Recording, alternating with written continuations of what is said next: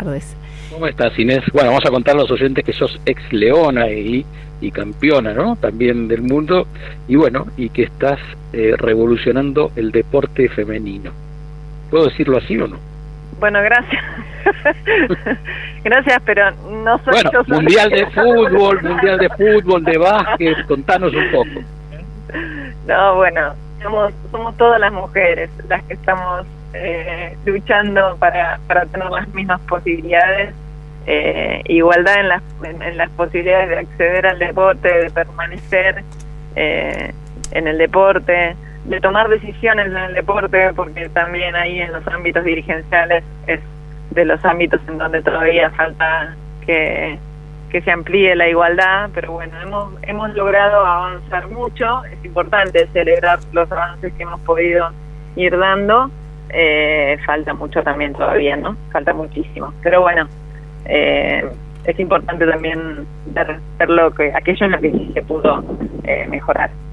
Hay algo que a nosotros siempre nos ocupa en este programa, que es la educación, ¿no? Siempre le dedicamos mucho tiempo al tema de la educación. Y el otro día surgió el tema de educación física, ¿no? El tiempo que se le dedica a, a educación física en las escuelas. Pero más allá del tiempo, el, la seriedad con la que se toma eso o no se toma.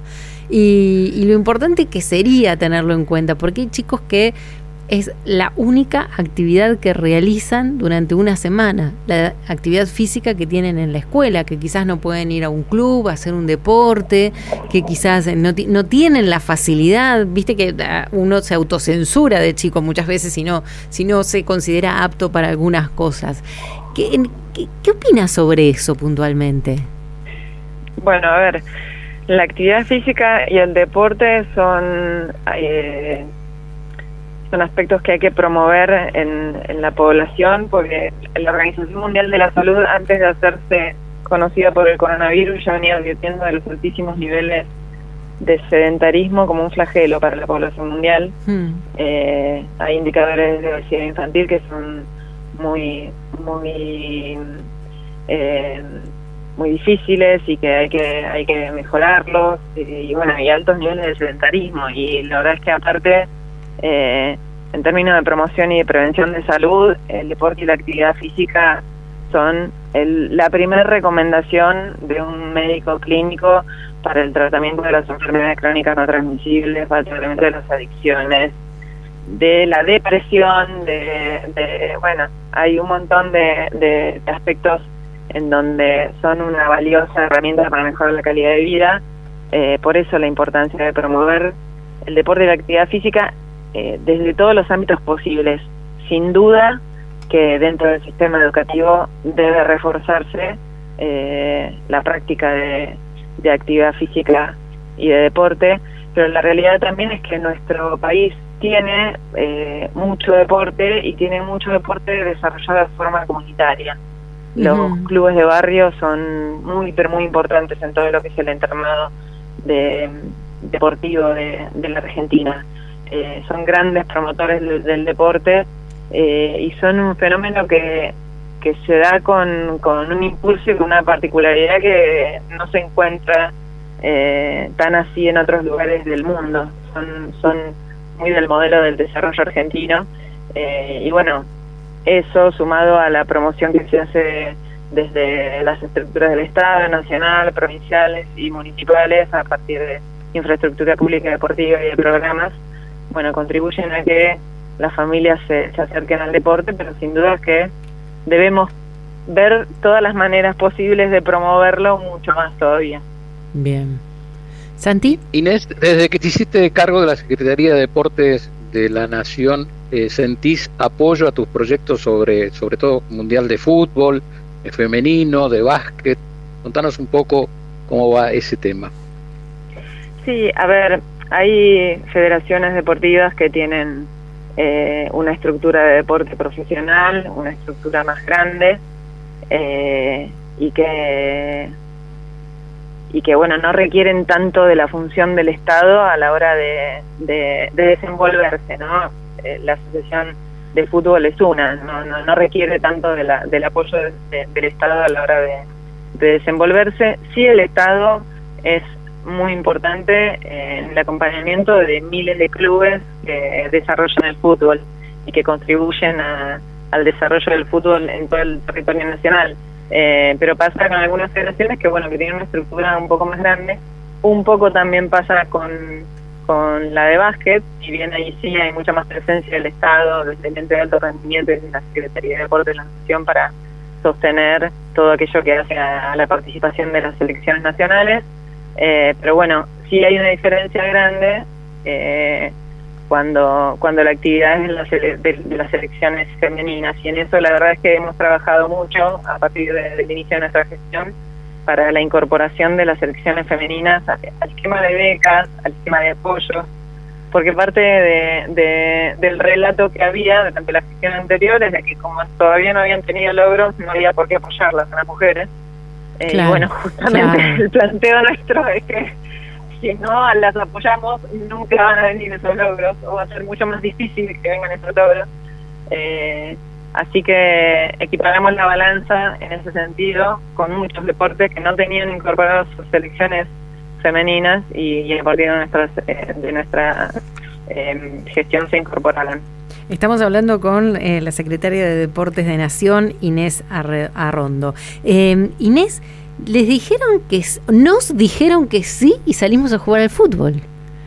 Abrieron la puerta y arrancamos, y hay equipo en todas partes, y hay torneos por donde mires, y, esto fue como una explosión con el tema de, del fútbol y, la, mujer, que, que me pareció una de las manifestaciones más genuinas de los últimos tiempos. Sí, yo creo que, que después de del Ni Una Menos y de, de la visibilización que se hizo de, la lucha feminista, eh, hubo un montón de, de trabas que se rompieron y que muchas tenían que ver con, sobre todo con los estereotipos, ¿no? con todo lo simbólico que hace a las prácticas y a la, y a la em, diversificación de prácticas eh, de mujeres y, y de varones y bueno, me parece que es, es una de las discusiones fuertes que se dio, el queremos jugar a lo que se nos cante jugar. Hmm. Eh, y, bueno, y en el fútbol, ojo, hay en muchos deportes en los que ha pasado, ¿eh? Eh, pero bueno, el fútbol se visibiliza mucho porque es el fútbol, porque tiene una estructura muy simple para poder jugarlo, yo siempre digo, basta un bollo de papel y cuatro buzos Tal cual. armar, armar una cancha y jugar Tal cual, no lo dudo. No es la suerte que corren otros deportes, que necesitan otras cuestiones. Para quien patina, no, no puede patinar en cualquier lado y necesita otras otros elementos. El fútbol, la verdad, es que se, puede reproducir en cualquier rincón eh, y en cualquier contexto. Eso hace que favorece mucho a que se pueda practicar. Eh, y está buenísimo que, se haya roto mucho eh, el estereotipo y que las chicas eh, se sientan con la libertad de empezar a poder practicarlo y que poco a poco los sistemas de competencias empiecen a incluirlas también, ¿no? Porque bueno, todavía ahí falta mucho. Eh, falta la posibilidad de que las, las niñas se puedan meter en la cancha y tengan tengan una liga a mano para poder jugar, ¿no? Bueno, creo que eso en un corto tiempo se va a ir estableciendo. Me da la sensación que va a una velocidad importante y donde, donde se puede ir gestando. Em, hablábamos de la escuela, de la educación y educación física. ¿Fútbol en la escuela sí? Los deportes en la escuela sí. Me parece que no está bueno em, focalizar en un solo deporte. Eh, somos una patria sumamente futbolera eh, pero me parece que es importante promover el deporte eh, y la diversificación deportiva en, la escuela, justamente en el ámbito em, educativo.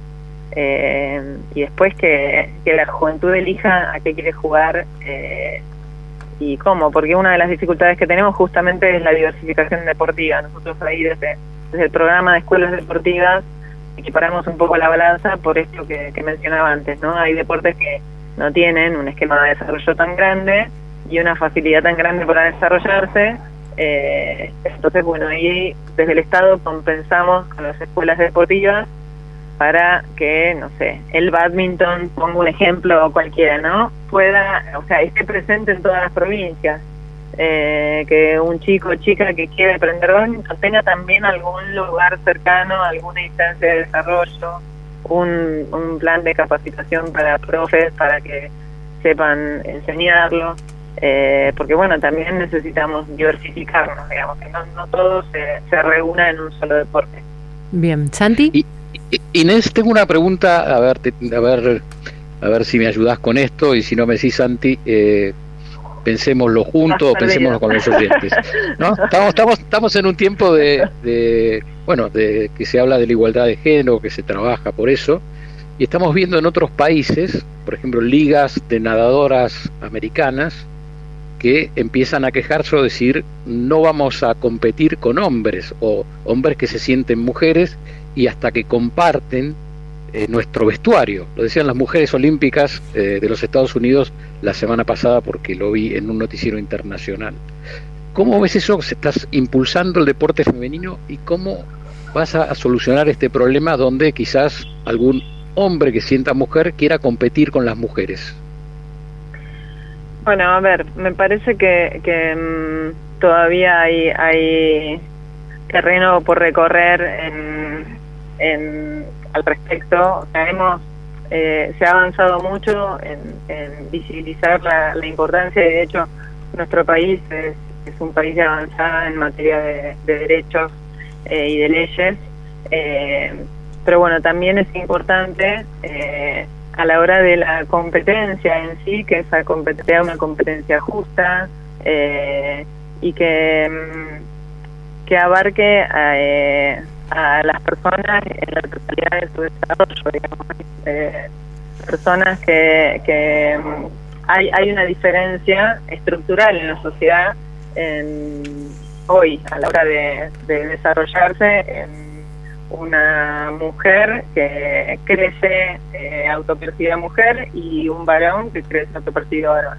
Entonces, eh, ahí es donde no se puede un cambio abrupto de un momento al otro y de un año al otro pasar de competir en una liga eh, a pasar de competir en otra liga.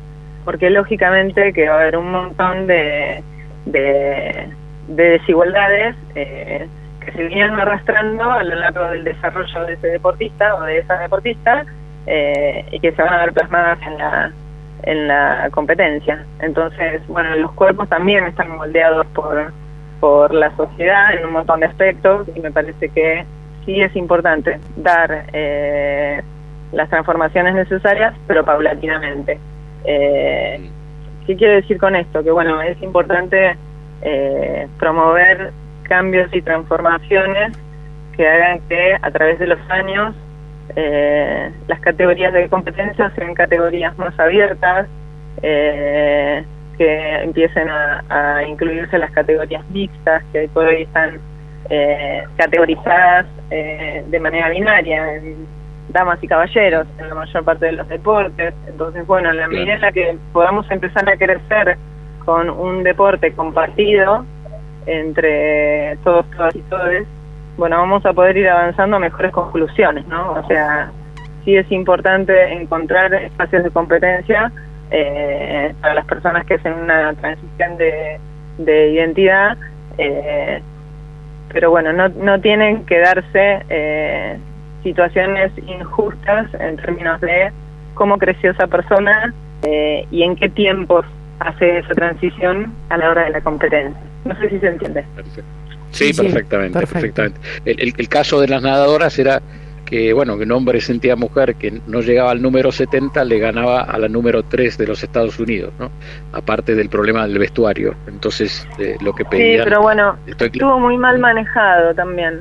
En, en, a veces también el, el, el temor a, a, a, la hora de, de afrontar estas situaciones que son nuevas, para las personas, para las instituciones, eh, para todos son, son nuevas estas situaciones. Entonces, bueno, es importante, sí, darse ámbitos de discusión, no cancelar las discusiones, porque mucho también eh, lo que pasa es ante el miedo de, transformar algo, se cancelan las discusiones y eso la verdad es que es lo peor que nos puede pasar. Es importante generar ámbitos, generar ámbitos de, de, de eh, investigación científica también, de qué pasa con los cuerpos eh, a la hora de, transformarse. Eh, nosotros hace poquitos días estuvimos en un congreso de deportes y universidad en La Rioja, donde estuvieron hablando profesionales, que fue sumamente interesante escuchar, genetistas, bueno, hablando un poco de esto, ¿no? de qué es lo que pasa porque convengamos que el rendimiento en el deporte, la competencia en el deporte y el rendimiento eh, están muy encima de la fisiología, de lo que sucede con los tejidos, con el metabolismo. Bueno, ahí hay que estudiar bien la composición de los cuerpos, de qué están compuestos y ver en dónde pueden competir los cuerpos de acuerdo a cómo están compuestos. ¿Entiendes? O sea, sí, perfecto. Te, agradecemos muchísimo tu, tu respuesta a un tema complicado y, bueno, nos alegramos que lo estén estudiando y como decís, que haya un, un debate sobre esto, ¿no? Eh, que ya está en todo el mundo.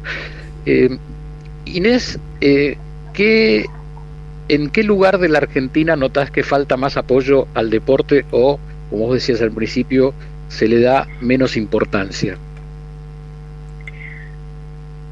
No, no sé si hay un, un lugar puntual. Eh, sí hay provincias que han que han que trabajan eh, muy fuerte para para el desarrollo deportivo hay otras que quizás eh, han crecido mucho en infraestructura deportiva pero poco en desarrollo han, invertido muchos recursos en infraestructura deportiva tienen grandes escenarios deportivos pero les falta desarrollo de recurso humano que es finalmente quien quien hace crecer el deporte entrenadores y entrenadoras los y las más importantes a la hora de, desarrollar el deporte. Eh, y una cosa tiene que ir pegada a la otra, ¿no? O sea, la infraestructura deportiva es importante también, que estén los escenarios necesarios, pero también eh, los idóneos e idóneas que enseñen, enseñen mm. que, que puedan lograr el aprendizaje de, de cada deporte. Nosotros eso lo tenemos bien detectado, donde están los grandes entrenadores y entrenadoras es donde están nuestros grandes atletas. Y muchas veces son provincias que quizás no tienen eh, la mejor infraestructura deportiva, pero sí tienen eh, eh, mucha capacidad de recurso humano. me parece que, que, bueno, que un poco lo que estamos trabajando justamente en fortalecer es eso, ¿no? en, el trabajo articulado con las áreas de deporte de las provincias para ver qué es lo que les está un poco impulsando y trabajando muy artesanalmente cada deporte, eh, planes de formación, el acompañamiento también con, con infraestructura pública deportiva y también trabajando con las federaciones deportivas para que metan ahí también campus de desarrollo, competencias, cosas de ir acompañando a cada deporte en que se desarrolle en el territorio nacional. Inés Arrondo, muchísimas gracias por tu tiempo, eh, gracias por todo lo que lo que dejaron las leonas en el que estaba así desde la Secretaría de Deportes de la Nación. Eh, viste que yo tengo un proyectos políticos porque no son de carrera. En este caso son puestos de carrera porque es alguien que sabe desde, desde el correr la cancha hasta hacer 25 abdominales por minuto este, o por segundo y, poder hacerlo. Em, admiro, admiro estos puestos que son reconocidos por su trayectoria, realmente. Bueno, bueno, muchísimas gracias a ustedes por aportar también desde la comunicación a la promoción del deporte. Fundamental. Inés, muchísimas gracias. Gracias, Inés. Inés Arrondo, secretaria de Deporte de la Nación.